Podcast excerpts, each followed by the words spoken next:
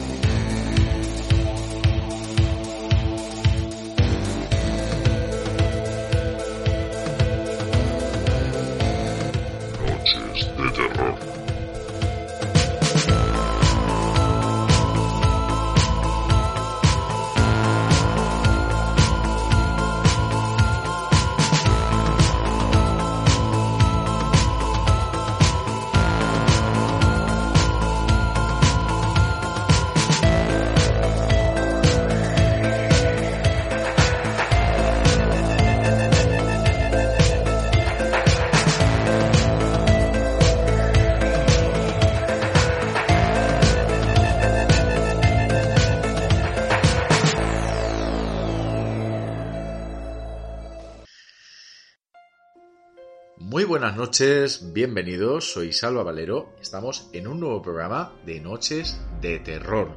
Bueno, pues esta noche tenemos de regreso algo que siempre nos gusta, que es todo un clásico aquí en este programa, y es cuando alguien eh, viene a contarnos sus vivencias.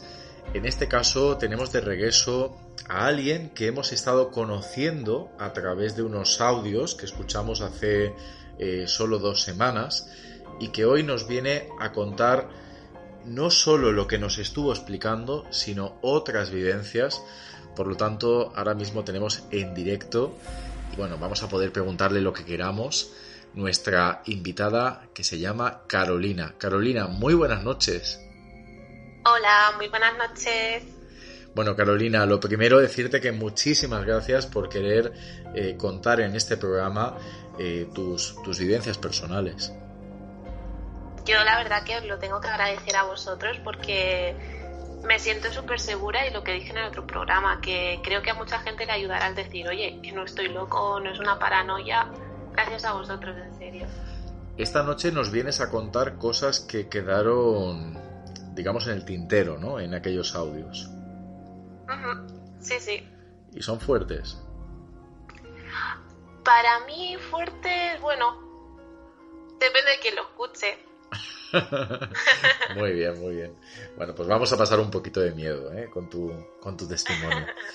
Bueno, eh, tenemos, eh, Carolina, eh, a una colaboradora que tú misma has pedido. Ella es Eli. Eli, muy buenas noches.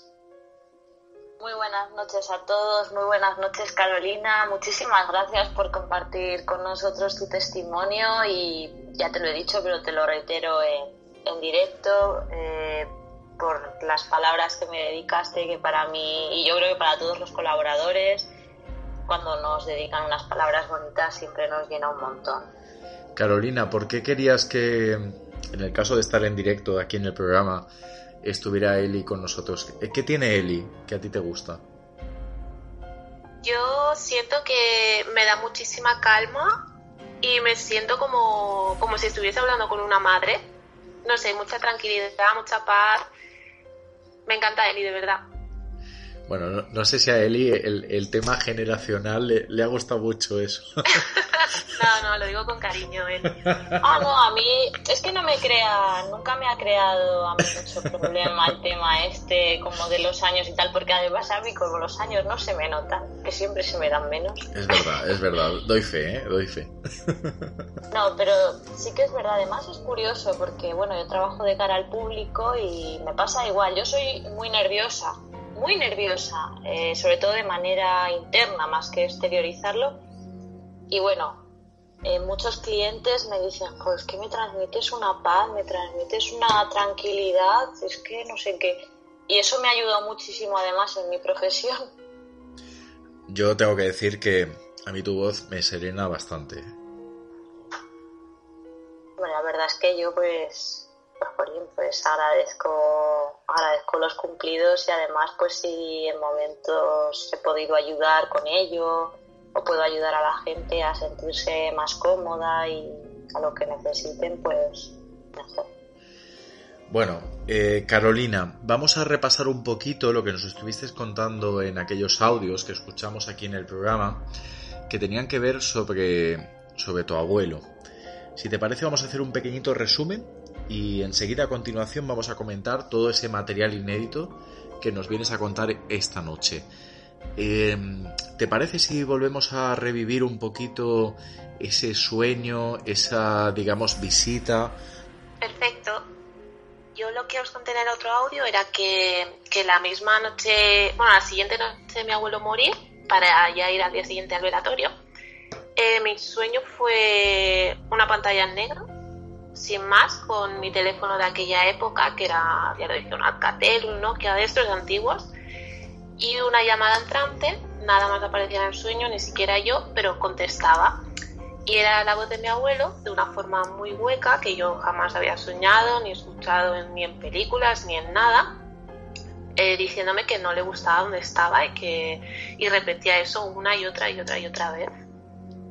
A ver, es muy, es muy desagradable la sensación de que tu ser querido ha trascendido y como que tú no le puedes ayudar, ¿no? Y él está en un punto en el que además no está bien.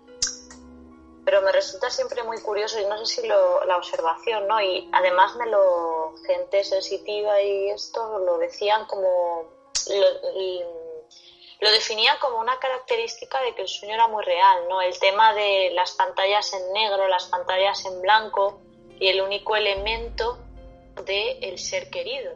Que, eh, por ejemplo, a mí lo que me pasó. ¿Te está gustando este episodio? Hazte fan desde el botón Apoyar del podcast de Nivos.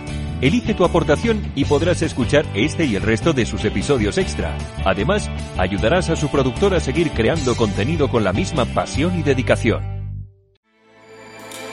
With everything you have on your plate, earning your degree online seems impossible. But at Grand Canyon University, we specialize in helping you fit a master's degree in business into your busy day. Your graduation team, led by your own GCU counselor, provides you with the personal support you need to succeed. Achieve your goals with a plan and team behind you. Find your purpose at Grand Canyon University. Visit gcu.edu.